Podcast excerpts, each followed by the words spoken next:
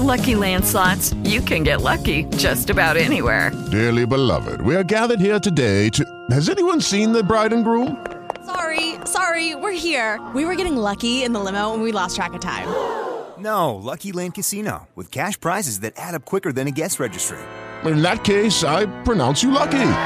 Play for free at LuckyLandSlots.com. Daily bonuses are waiting. No purchase necessary. Void were prohibited by law. 18 plus. Terms and conditions apply. See website for details.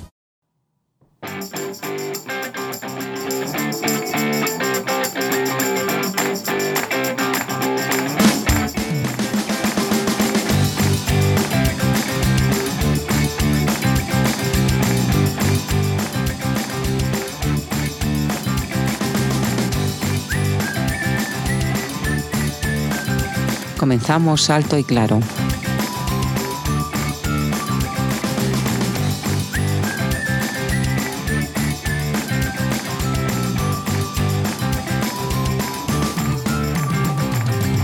Un podcast creado por Manuel Robles y Fran Muñoz. Hola, muy buenas tardes. He recibido un fuerte saludo, un fuerte abrazo de este humilde servidor, Fran Muñoz. Hoy Manuel Robles no está, está apurando sus últimos días de vacaciones, pero os hago extensible su saludo que me ha enviado para todos vosotros. Hoy es 13 de septiembre del 2020. Os damos la bienvenida a este que será nuestro segundo especial para poner fin a lo que ha sido nuestra primera temporada Volveremos próximamente con nuevo material y volveremos con el inicio de la segunda temporada en la que ya estamos trabajando, en el que haremos un repaso a aquellos episodios que más os gustaron, que más nos habéis solicitado. Recordaremos los casos polémicos del Poder Judicial, recordaremos el episodio de las pandemias históricas. Si no los has escuchado, te invito a que escuches los episodios íntegros. Pero antes de dejaros con estos resúmenes, quiero dar las gracias a todos vosotros que habéis tomado vuestro tiempo en dejarnos alguna reseña a través del portal de iVoox. Mandamos un fuerte saludo y un fuerte abrazo a Sirip, Antonio Román Giroment, Monchu, Manrora, Moon, Torcuato Ruiz Senises, que espero que te quede un día menos para tener totalmente recuperada esa rodilla. Y por supuesto tengo que felicitarte porque son 100 programas, casi nada, 100 programas y dos años en el podcasting. Ya lo he recomendado muchísimas veces, pero nuevamente os invito a que escuchéis el podcast de Thor 4. Salvador Moya Sánchez, que nos dejaba una reseña el 27 de agosto diciendo que era la primera vez que se escuchaba o que le mencionaba.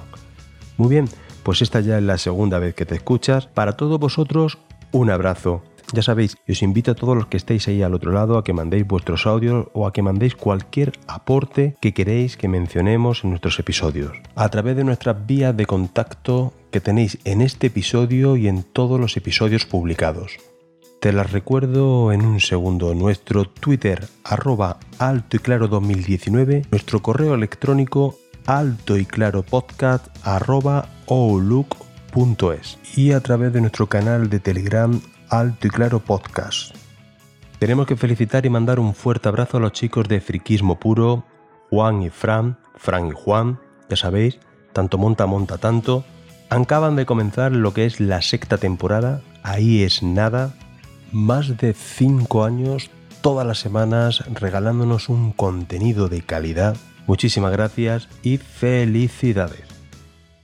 Bien, pues vamos a escuchar el resumen del episodio de los casos polémicos del Poder Judicial. El Consejo General del Poder Judicial, que es el órgano de gobierno de, los jueces y magistrados. Es decir, que no se nos olvide que quien gobierna a los jueces y magistrados es un Consejo General del Poder Judicial que también es elegido, nombrado por el rey, pero a propuesta del gobierno de, turno.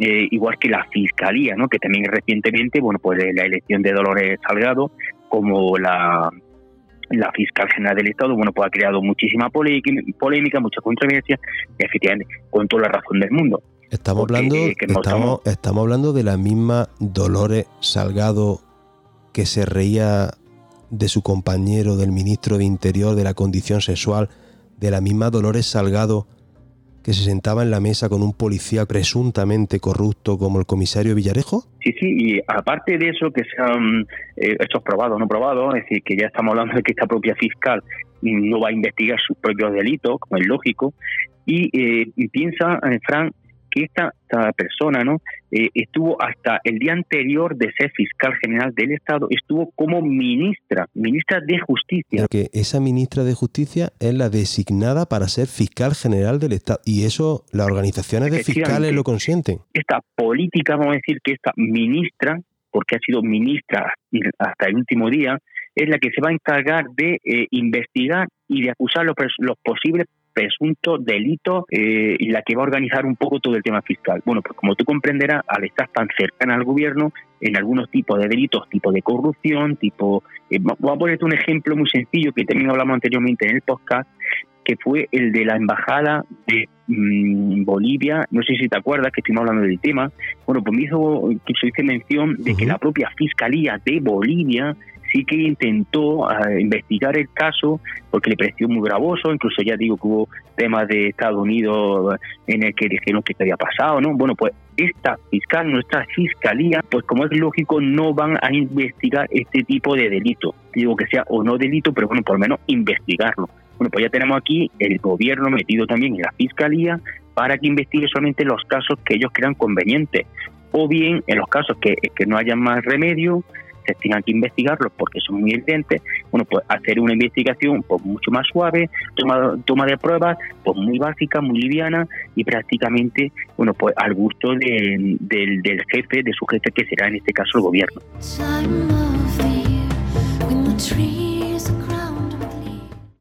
Fíjate, eh, Frank, también eh, interesante cuando um, recientemente en una entrevista que le hicieron a, nuestro presidente Pedro Sánchez, pues se le escapó, es que se le escapó, pero no que se le escapara porque quiso, sino porque él ya asume que la fiscalía, ¿de quién es dueño la fiscalía? Como decía en la entrevista, del gobierno.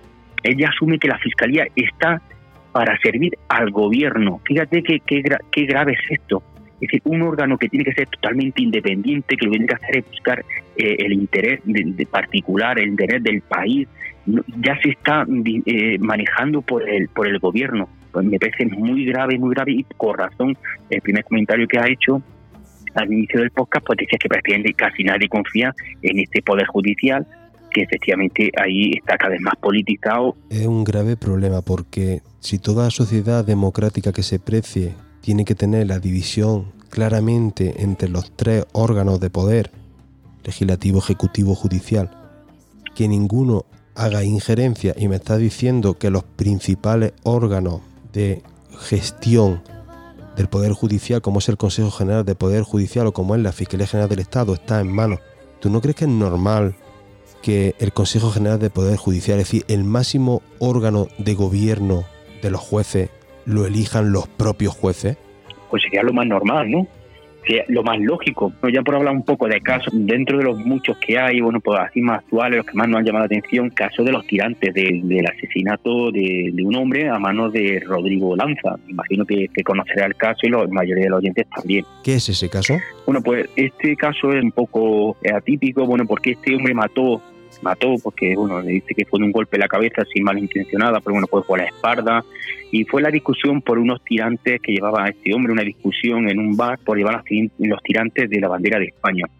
Eh, a este hombre le han caído cinco años, que bueno, yo dentro de la ley no la había interpretado, pero bueno, sí que cinco años por matar a una persona, el juez lo ha dictado así. Claro, crimen entiendo que de motivación política, porque si Correcto, el motivo fue que, que, una persona llevaba una bandera nacional, ese fue el motivo y el detonante de un homicidio. Sí, sí, sí ya con los hechos probados, bueno, pues ya indicaban que efectivamente fue una discusión de tema ideológico por llevar los tirantes de, de la bandera de España, se dice una, una discusión y, y, cuando sale del bar pues le da un, fuerte golpe en la cabeza, este hombre cae al suelo y entre, bueno, no sé, tampoco la sentencia lo deja claro si es por el golpe en el suelo o por la agresión de este hombre por la espalda en la cabeza lo que le provoca la muerte. Con la gravedad eh, se vulnera el derecho de defensa, es decir, es un agravante, puesto que al atacar a esa persona por la espalda se está vulnerando un derecho de defensa. Bueno, pues este le provocó la muerte y eh, la condena a, de este señor ha sido de cinco años, es decir, prácticamente en unos meses estará en la calle. Madre mía. Eh, bueno, pues que este Rodrigo Lanza ya tenía ah, anteriormente una condena, eh, ya fue condenado porque dejó parapléjico a un policía en una manifestación con alevosía. O sea que ah, para algunos sale muy barato matar en España. Sí, sí, sí, cinco años y prácticamente con los beneficios penitenciarios, pues seguramente si cumple tres, tres, tres años, pues bueno, estará en la calle. Ya digo, Desde con el agravante de ahora que son motivos ideológicos y que ya anteriormente ya prácticamente casi mató a otra persona. Bueno, pues este señor le han quedado cinco años. Otro caso que también podemos destacar, ¿no? Pues eh, en este caso muy actual es el proceso, ¿no? Pues fíjate que ya estuvimos haciendo incluso un podcast relacionado con esto, en el cual ya mencionábamos que los delitos que se le acusaban, que había muchas dudas de que si era sedición o si era rebelión. Bueno, pues si analizamos el proceso, que la gente ya me imagino que sabrá lo que es, que es la declaración de independencia eh, por una serie de, personas, ¿no? que estos son los que al final eh, han sido los que han sido eh, condenados y, y metidos en la cárcel. Bueno, pues para no extendernos mucho, me imagino que ya todo el mundo lo conoce, bueno, pues prácticamente ya declararon independencia, es que llegaron a- al Parlamento catalán y declararon la independencia. Se crearon una serie de protestas, crearon unos movimientos, es decir, que, que hubo mm, agresiones y hubo mm, una situación bastante conflictiva. Eh, bueno, pues eh, se le, a través de las presiones del gobierno, bueno, pues ya tenemos que esa, ese caso de rebelión, ya por las presiones del gobierno, ya pasaron a ser sedición. Podemos aceptarlo, ya dijimos que en principio nos parecía un poco suave, eh, pero bueno, ahí está, ¿no? Eh, ¿Qué ocurre ahora? Ya continuamos con las presiones del gobierno, el gobierno se ha aliado con eh, partido eh, independentista, en los que parte de, la gente que está viviendo la cárcel pertenece a este grupo. Bueno, pues volvemos otra vez a que el partido político PSOE y Podemos, bueno, pues están presionando también a los jueces para que eh, también suavicen las penas. Estamos viendo que los beneficios penitenciarios, ya estamos viendo cómo el gobierno ya está influenciando a los jueces que en toda eh, su imparcialidad o toda su independencia ya se ven eh, como un poco forzadas, ¿no? El otro día teníamos al expresidente Zapatero realizando ya campaña de promoción y vendiendo que estaba a favor de que se modificara el Código Penal para intentar suavizar esos delitos. Correcto. No, han cometido un delito muy grave, que lo han hecho parecer delito grave y que ahora, mm, pues bueno, pues prácticamente como si hubieran cometido delito y tendrán que darle hasta la, hasta pedirle disculpas. O que también el caso de los seres en Andalucía, imagínate el mayor caso de corrupción de España y prácticamente las penas eh, en la mayoría de los casos ha sido de inhabilitación. El mayor caso de corrupción en España y se ha saldado con la mayoría en prácticamente pena de risa, pena de, de- vamos, Alguna vez, nos- De- de- alguna vez haremos un podcast dedicado a la, a la jueza Ayala y el- la, la presión que, que ha recibido. Pero bueno, lo dejamos ahí.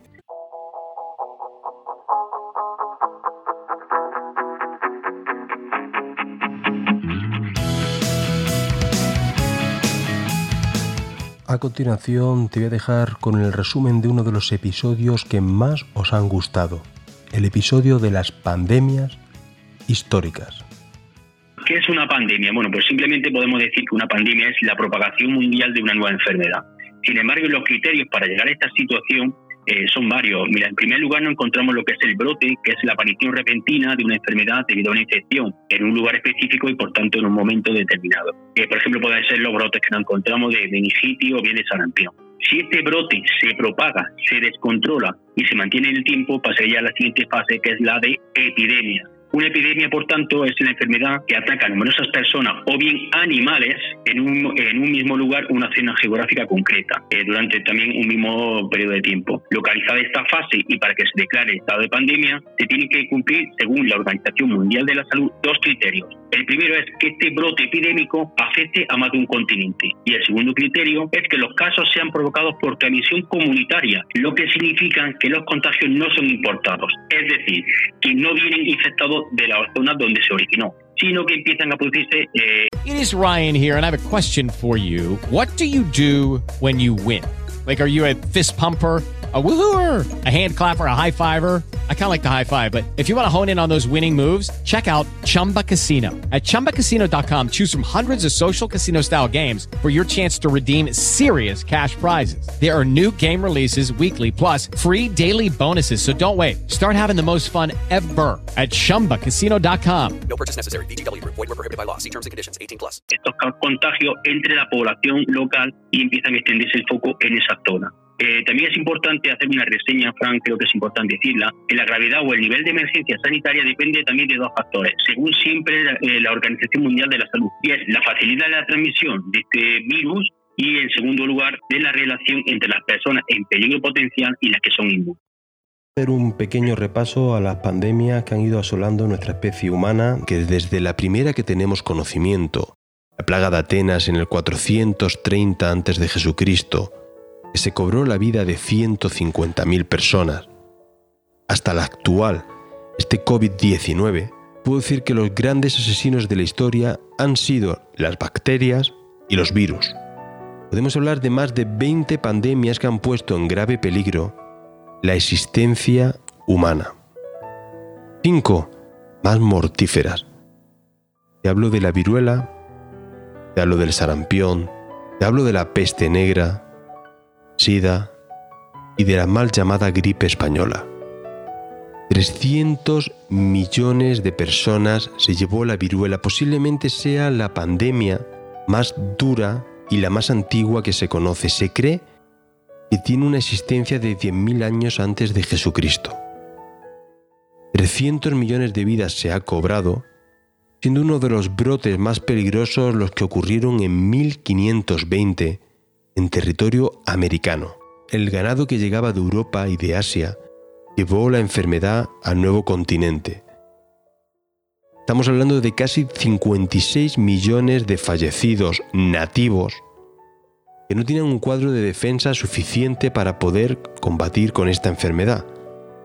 Una enfermedad que desde finales de 1970 se considera erradicada. El sarampión posiblemente sea la segunda más virulenta.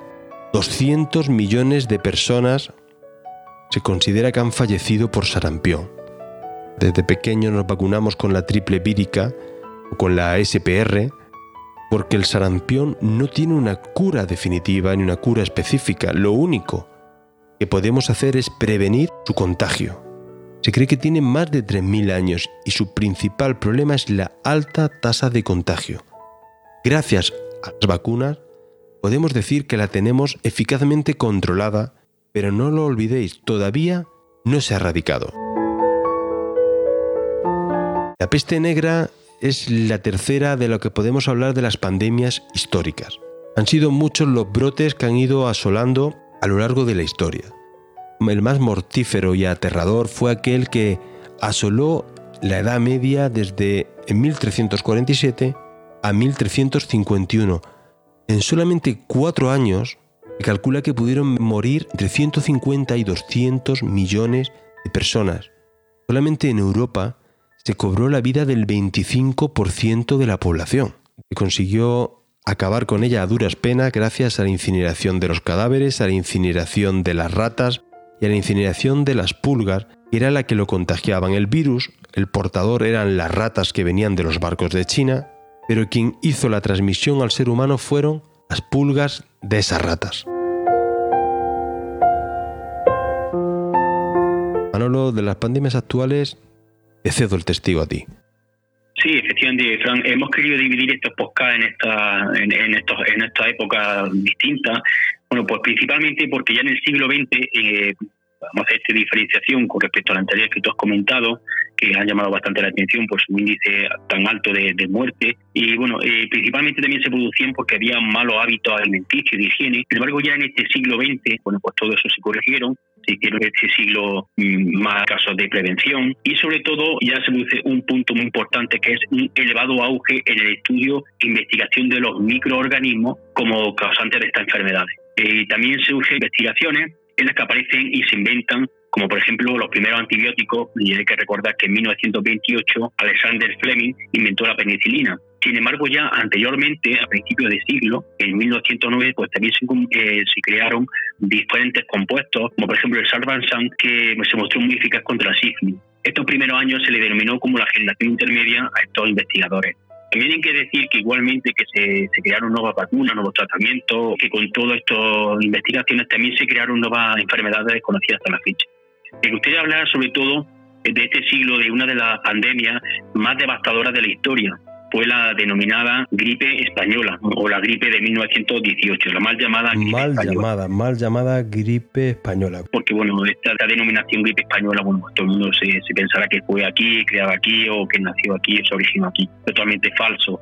Hay que decir que esta, esta enfermedad, estos primeros brotes se dieron por primera vez en Kansas, en Estados Unidos, a finales de 1917, mil- principio de 1918, hicieron, como he dicho, los primeros brotes. Sin embargo, ya fue en agosto cuando tropas americanas entraron en Primera Guerra Mundial y en los puertos de franceses, bueno, pues ya se produjeron una primera mutación y se produjeron los primeros casos de muerte como, consecuencia de, este virus.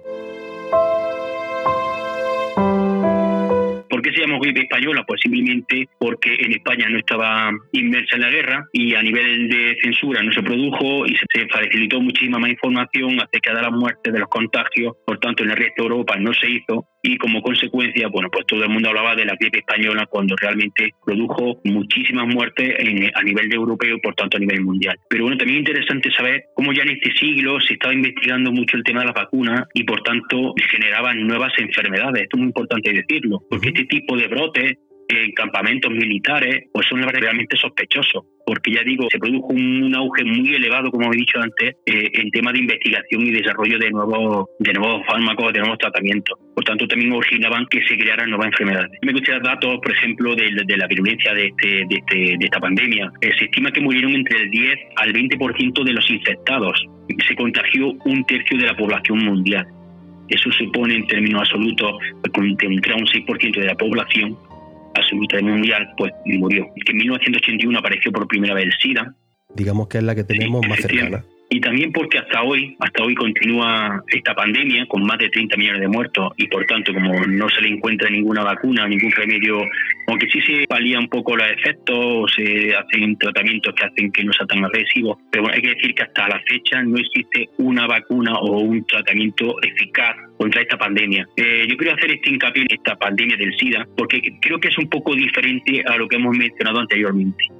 Y ¿A qué te, a qué te refieres? opinión. ¿A, qué te refieres con que es diferente a las anteriores? Porque creo que las anteriores, eh, eh, como tú bien has dicho, pueden ser laboratorios, en guerra, siempre tiene algo detrás, ¿no? Siempre hay algo detrás, una vacuna que se crea, al crearse o se investiga, se crea una nueva enfermedad.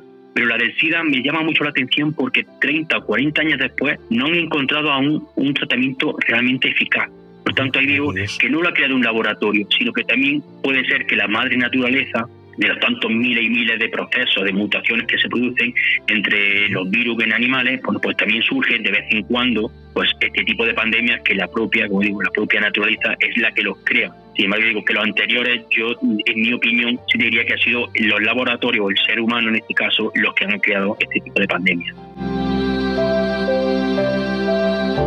La teoría más aceptada de este SIDA que estaba relacionada con transmisión de los simios y los chimpancés, entrar en contacto con el hombre allá por 1920 la fueron transmitiendo, que fue la prostitución africana la que hizo que se propagara la enfermedad para Europa. Eh, el cuerpo perdía por completo su sistema de defensas, por eso el nombre de síndrome de inmunodeficiencia adquirida. Podéis colaborar, podéis poner en contacto con nosotros y, y decirnos vuestra opinión, por ejemplo, con, en cualquier materia de lo que escuchéis aquí cualquier crítica, cualquier cosa que queráis aportar, pero sobre todo la pregunta que te quiero lanzar es vuestra opinión. ¿El SIDA origen artificial o origen natural?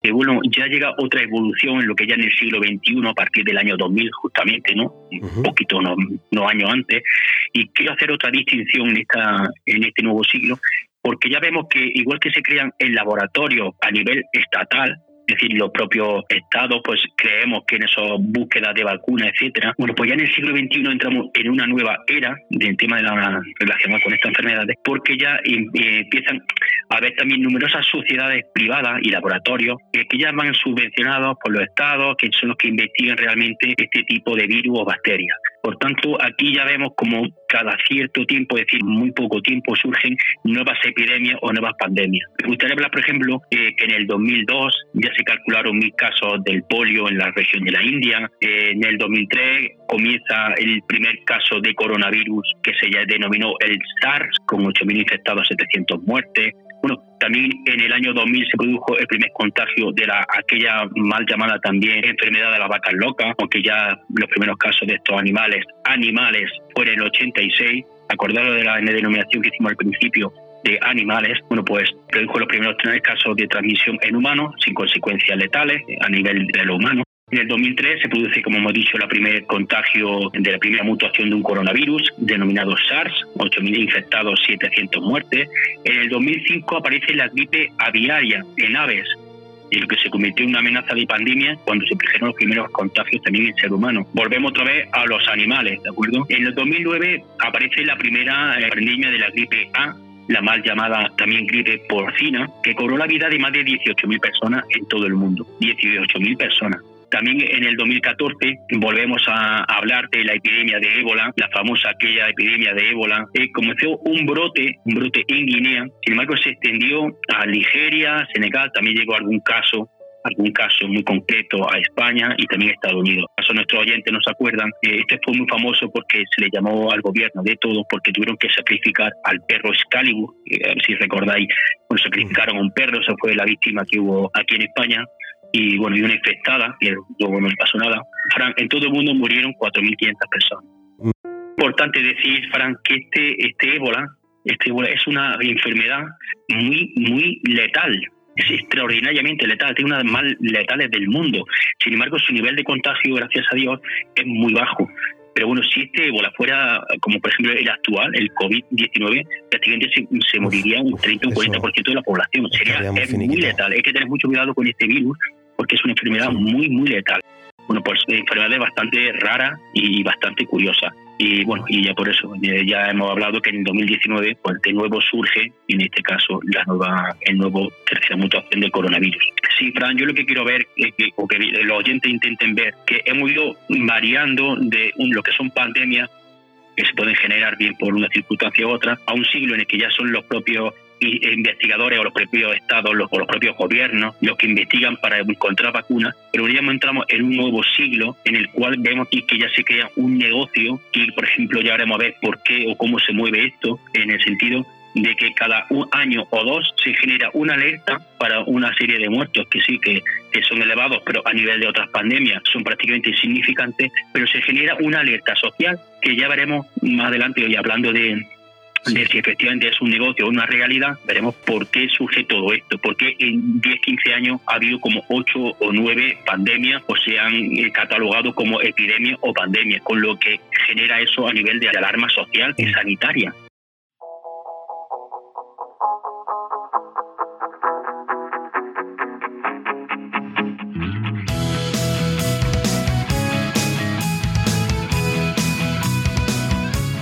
Bien, pues hasta aquí este segundo especial que pone broche final a lo que ha sido nuestra primera temporada. El día 13 de octubre hacemos nuestro primer aniversario, volveremos con episodios nuevos, volveremos con material nuevo para ti. Recibe un fuerte abrazo de este humilde servidor, Fran Muñoz, y como siempre os digo, intentar ser felices. Hasta pronto.